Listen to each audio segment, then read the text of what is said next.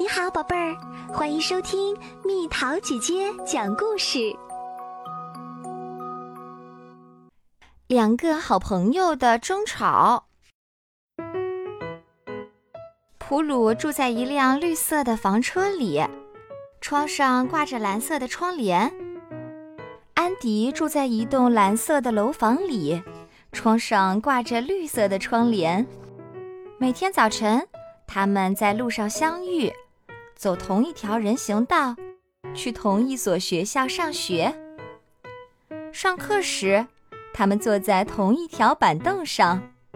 吃点心的时候，普鲁吃安迪的巧克力，安迪吃普鲁的香肠。每到星期三，他们就在蓝色的楼房和绿色的房车外面那块宽敞的空地上见面。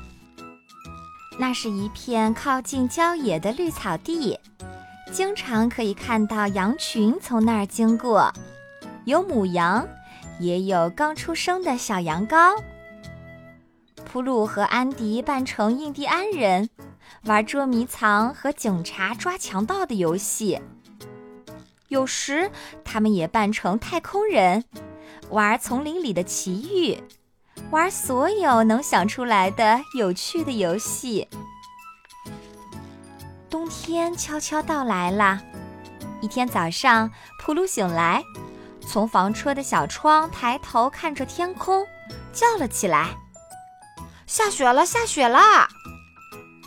安迪从被窝里伸出脑袋，从楼房的窗户看着天空，然后从床上一跃而起，大叫。下雪了，下雪了！安迪穿上红色的毛衣，戴上黄色的帽子。普鲁戴着红色的帽子，穿着黄色的毛衣。两个人一起朝空地跑去。他们唱着歌，堆起了雪人，欢笑着打着雪仗，然后又唱又笑，坐在小雪橇上。从雪坡上往下滑着玩儿。突然，普鲁对安迪说：“你听到了吗？”安迪也对普鲁说：“你听到了吗？”普鲁说：“那可能是太空来的妖怪，但我不怕。”安迪说：“那可能是丛林来的猛兽，但我不怕。”声音越来越大。安迪说：“从这边来的。”普鲁建议：“过去看看怎么样？”于是，两个好朋友朝那边走去。他俩走到了空地的尽头，看见那里有一辆旧车子的骨架，全都锈了，破破烂烂的。普鲁说：“我不怕，不过还是你走在前面吧。”安迪说：“我也不怕，不过我还是跟在后面吧。”于是他俩一起往前走，走到那一看，车子里躺着一只母羊。安迪说：“母羊，快过来，你应该回家去呢。”普鲁说：“母羊，母羊，快过来，别着凉哦。”可是母羊没有动弹。他望着两个孩子，轻轻地咩咩地叫着。普鲁说：“这里的洞太多了，雪飘进来，它会着凉的。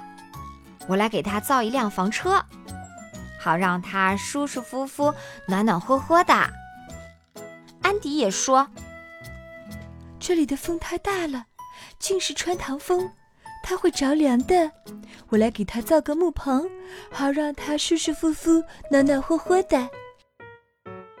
普鲁说：“不该有一辆房车，可以把它送到雪下的小一些的地方。”安迪说：“不该有个木棚，那就像一个楼房，风吹不进来，雪也飘不进来。”普鲁说：“要一辆房车。”安迪说：“要一个木棚。”于是他们争吵起来，吵得很凶很凶。最后他俩闹翻了。普鲁回到家，挂蓝窗帘的绿色房车里；安迪也回到家，挂绿窗纱的蓝色楼房里。下午，他们出来了，就像不认识一样。两人不再走同一侧的人行道，互相也不搭理，都还在生着气。他们来到空地的尽头，都朝着生了锈的旧车里张望。母羊还在那里，可在它身边多了两只刚出生的小羊羔。普鲁说：“它们好漂亮，我要一只，我要给它造一辆房车。”免得雪花落到他身上。安迪说：“它们好温柔，我也要一只。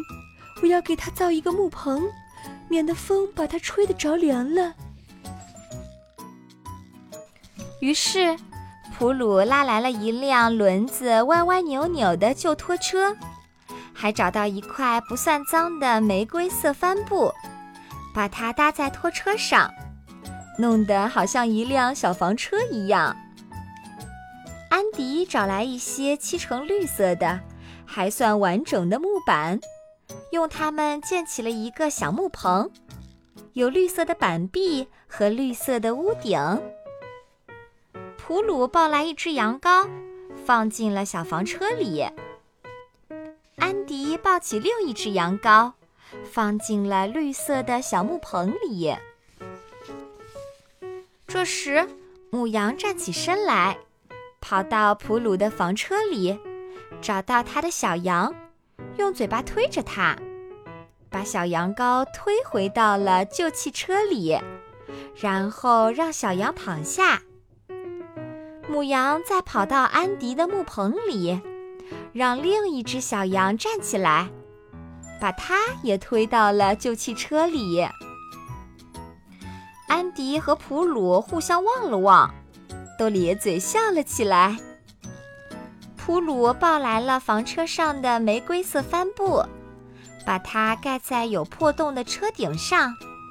安迪搬来小木棚绿色的木板，用它们遮住破碎的车门。两个好朋友一起找来了给羊羔们吃的和铺的干草。母羊给小羊们喂奶，它们现在都很暖和。这时，从不远的地方传来一阵清脆的铃铛声。普鲁说：“这是羊群的声音。”安迪说：“羊群来啦！”说着，两个好朋友朝牧羊人跑去。他们大声喊道：“快来，快来！牧羊的叔叔！”我们找到了一只母羊。牧羊人从旧汽车里抱起两只小羊羔，把它们裹进自己的大衣里。母羊跟在他的身后。在一片清脆的铃铛声里，羊群渐渐远去了。普鲁和安迪也该走了。两个孩子手牵着手，重新成了好朋友。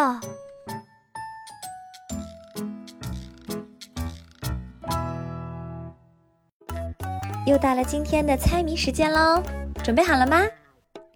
农民春天种上它，夏天它就开了花，秋天结果像个桃，桃子裂了开白花。打一植物，猜猜到底是什么？